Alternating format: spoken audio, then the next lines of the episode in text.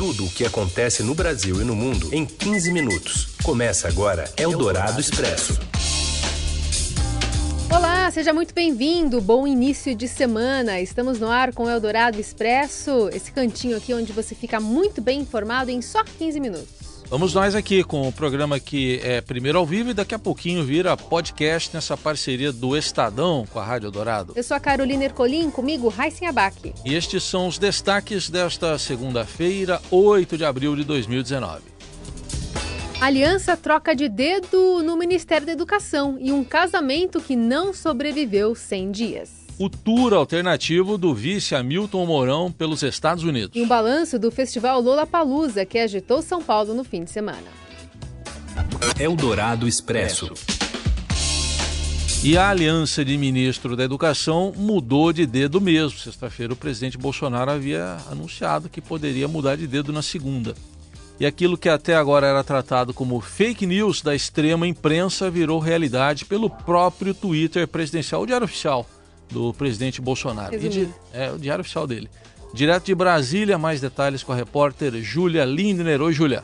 Olá, Carolina. Olá, Heisen. Oi. Bom, a semana já começou bastante agitada aqui no Planalto. O presidente Jair Bolsonaro anunciou pelo Twitter a demissão do ministro da Educação, Ricardo Vélez Rodrigues, com quem ele se reuniu pela manhã aqui no Planalto. Essa demissão já era esperada, mas tinha muita expectativa. A agenda com o Vélez é, não constou né, oficialmente, então agora o mistério, digamos assim, é, foi desfeito e o presidente já anunciou o substituto para o Vélez, que é o atual secretário executivo executivo da Casa Civil, Abraham Weintraub.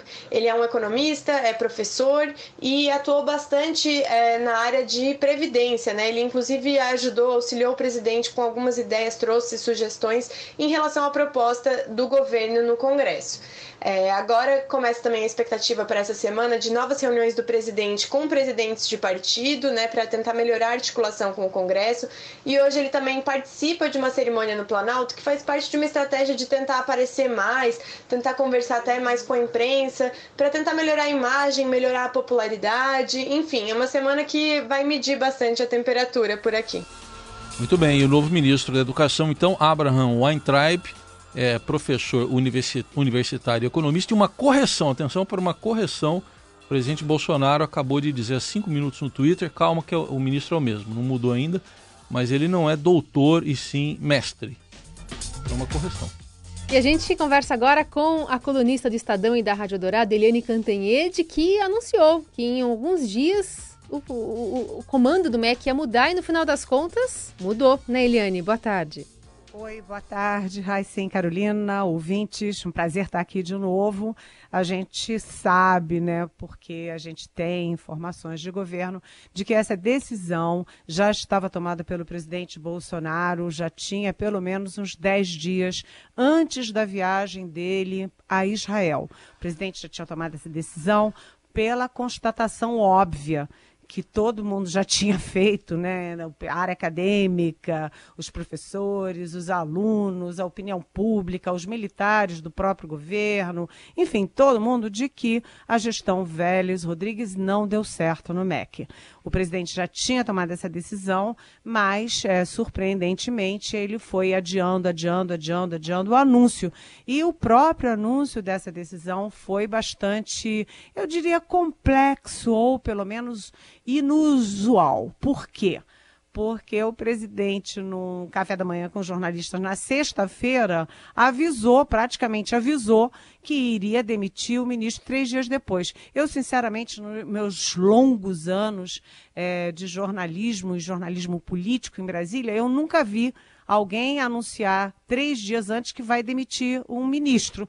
Mas, enfim, nós estamos vivendo uma nova era em que as coisas é, mudaram, né? São diferentes.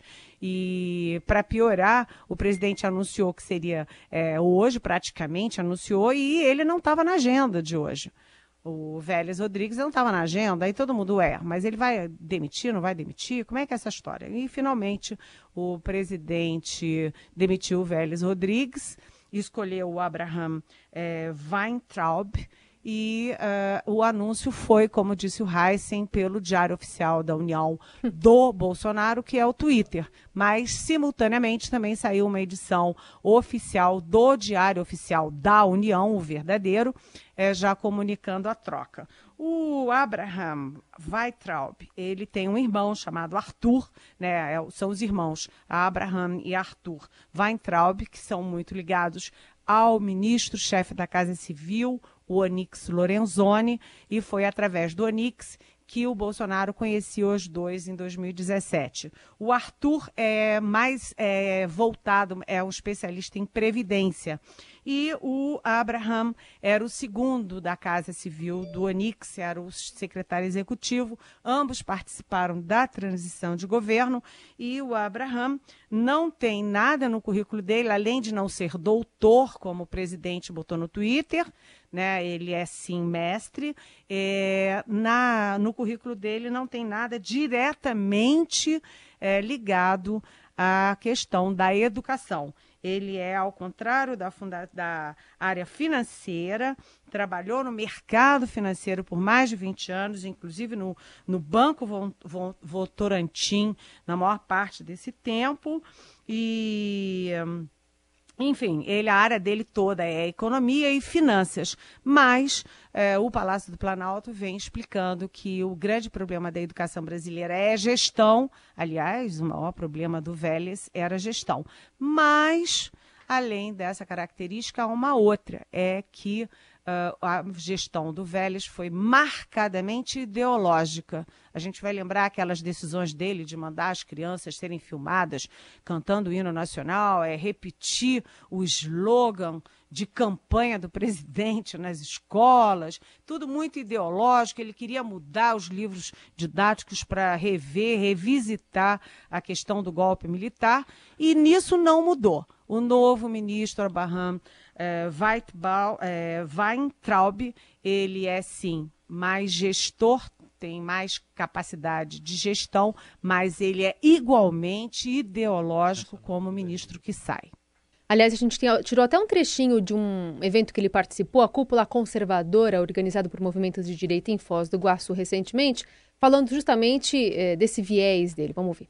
Na faculdade, lá na USP, os meus, eu tinha amigos lá, amigos, coleguinhas que falavam assim: eu não aprendo francês, eu não aprendo inglês, porque é língua de imperialista. Eu aprendo francês. Eu falava: esse cara está fora do jogo.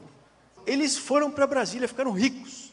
Eu lembro quando caiu o muro de Berlim, a gente pensou assim: puxa vida, agora acabou, né? Não tem mais comunismo.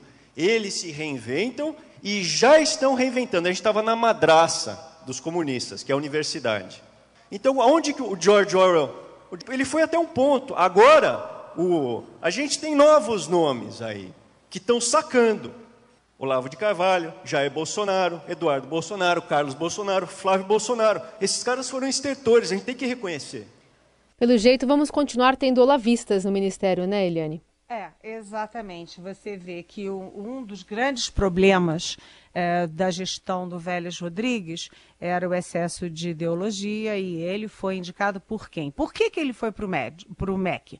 Porque foi indicado pelo setor ou por grandes especialistas em educação, algum partido político? Nada, nada, nada, nada disso. O Vélez só foi para lá assim como o Ernesto Araújo foi parar na, no Ministério de Relações Exteriores, porque ambos eram muito ligados àquele tal do guru uh, do bolsonarismo, que é o Olavo de Carvalho, que mora lá na Virgínia, nos Estados Unidos, há bastante tempo, e que é o guru por exemplo, dos filhos do presidente da República.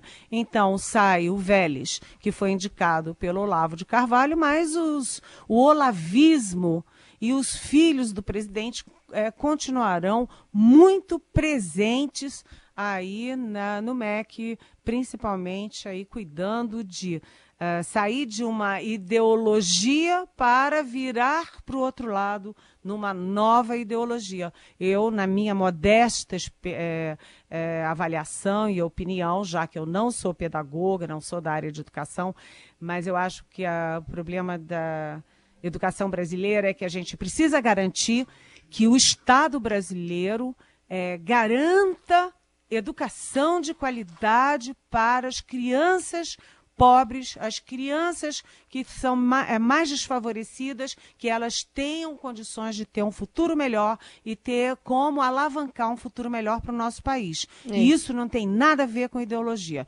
Isso não é uma questão de direita nem de esquerda. E eu não sei o que, que o Olavo de Carvalho entende disso. Mas, enfim, vamos torcer, como sempre, para que dê certo, porque a gente já perdeu três meses numa área chave fundamental aqui no Brasil e a gente espera que dê certo, que as coisas funcionem e que as nossas crianças, nossos jovens, nossos universitários tenham condições de aprender e juntos aprenderemos todos a construir um país melhor. Eu quero dizer uma coisinha, não era fake news. Ah, muito Ele... obrigada, viu, gente? Muito obrigada, porque eu virei é, trend topics lá no Twitter, apanhando, apanhando, apanhando. E olha aí, olha, é, eu, eu nem estava comemorando, mas já que vocês lembraram, é, o presidente disse que era fake news quando eu disse que ele tinha decidido decidiu Vélez Rodrigues e que era uma questão de horas ou dias. Foi dias e está aí confirmada a informação. Muito obrigada. Eliane, obrigada. A gente volta a se falar ao longo da programação do Eldorado. Tchau. Beijão.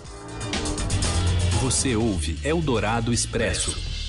O Eldorado Expresso que também acompanha a agenda do vice-presidente Hamilton Mourão, que lá nos Estados Unidos deve ser Hamilton, no, pelo país aí do Tio Sam, né? O vice segue o roadshow pela América do Norte, chegou a ser aclamado durante a participação no fim de semana numa conferência e Mourão disse que, se fosse presidente, convidaria outras pessoas para trabalhar com ele ao ser questionado sobre o que mudaria no governo caso lhe coubesse fazer mudanças. Na agenda de hoje do vice-presidente da República, tem agora à tarde uma reunião com o vice-presidente dos Estados Unidos, Mike Pence. É um dos eventos de hoje do general Milton Mourão. Eldorado Expresso. E o Tite também está nos States. Ah. Aliás, o que disse o técnico da seleção brasileira aos estudantes de Harvard? O editor de esportes, Robson Morelli, traduziu o titês para português e conta aqui tudo pra gente. Fala, Morelli. Olá, amigos! Hoje eu queria falar do futebol brasileiro em Harvard. Isso mesmo, na Universidade de Harvard, nos Estados Unidos.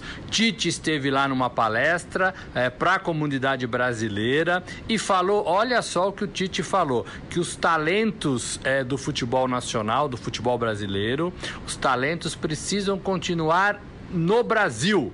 Olha só, é, não tem nada aqui para a Europa, não tem nada que sair correndo atrás de dólares, de euros, tem que ficar um pouquinho mais no Brasil para que o futebol brasileiro aproveite esses talentos. Cada vez mais cedo os jogadores do Brasil saem, vão embora, vão atrás de fortunas, vão atrás de times melhores na Europa é, e isso enfraquece o futebol brasileiro. O técnico da seleção falou justamente isso e explicou um pouco também por que, que o Brasil foi eliminado prematuramente na Copa da Rússia diante da Bélgica.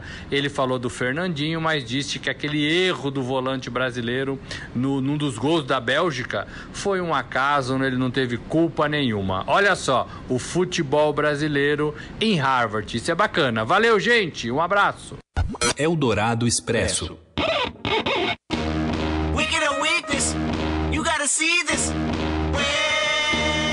falar de Lola Palusa. O que, que tá tocando aí, Carol? Kendrick Lamar. Rumble. Que levantou lá a galera também. Né? Levantou, né? teve Lola Palusa teve de tudo, né? Fez até chover lá no, no Autódromo de Interlagos, Autódromo José Carlos Patti. E quem acompanhou tudo e faz agora um balanço aqui pra gente é o repórter do Caderno 2 do Estadão, Júlio Maria. Fala, Júlio. Olá, boa tarde, Heisen, boa tarde, Carol, boa tarde, ouvintes da Rádio Eldorado. A gente teve um final de semana longo, no Lola Palusa, aqui em São Paulo, oitava edição do festival. Muitas coisas aconteceram. Olha, não faltou notícia para quem estava cobrindo o festival e para quem estava curtindo também. No sábado a gente teve aquela ameaça de dilúvio, né? Uma coisa, a produção começou a pedir para as pessoas saírem, deixarem o autódromo de Interlagos porque estava vindo um fortes ventos estavam chegando, segundo as previsões, que não se concretizaram exatamente assim. Chegou uma chuva, os raios não vieram, mas parte do público saiu e outra parte ficou, e aí foi um pouco de informação desencontrada, o público que estava fora, que tinha saído, quis voltar, acabou voltando todo mundo e o festival renasceu. Vejam vocês, a gente teve shows incríveis a partir daí. Lenny Kravitz subiu ao palco Bud, o palco principal, e fez um grande show. Eu destacaria como grande show de sábado. Ontem a gente teve Kendrick Lamar encerrando com também um ótimo show. O destaque principal, brilhante do palco eletrônico, o palco Doritos, né? Se fosse um festival só eletrônico já seria um festival vitorioso, porque realmente aquilo tá pegando demais. Então a gente teve, olha, muita coisa boa acontecendo nesse final de semana no Autódromo de Interlagos. O festival Lollapalooza segue o seu conceito, reforçou o seu conceito, trouxe atrações desconhecidas que viraram jogo, trouxe atrações conhecidas que também fizeram grandes shows como Tribalistas na sexta-feira. Teve muita coisa boa. Boa tarde para vocês, um abraço, até mais. Valeu, Júlio. Bom, e com o Júlio e com o Lamar, a gente termina aqui essa edição do Eldorado Expresso. Amanhã tem mais para conversar conosco. Hashtag Eldorado Expresso nas redes sociais. Não deu tempo de eu falar que o pastel tava 15 reais lá no festival. Então não deu tempo, eu não vou falar. Mas fica o protesto. Que a pizza 22, o refrigerante 10. Tchau. Até amanhã. Você ouviu Eldorado Expresso tudo o que acontece no Brasil e no mundo em 15 minutos.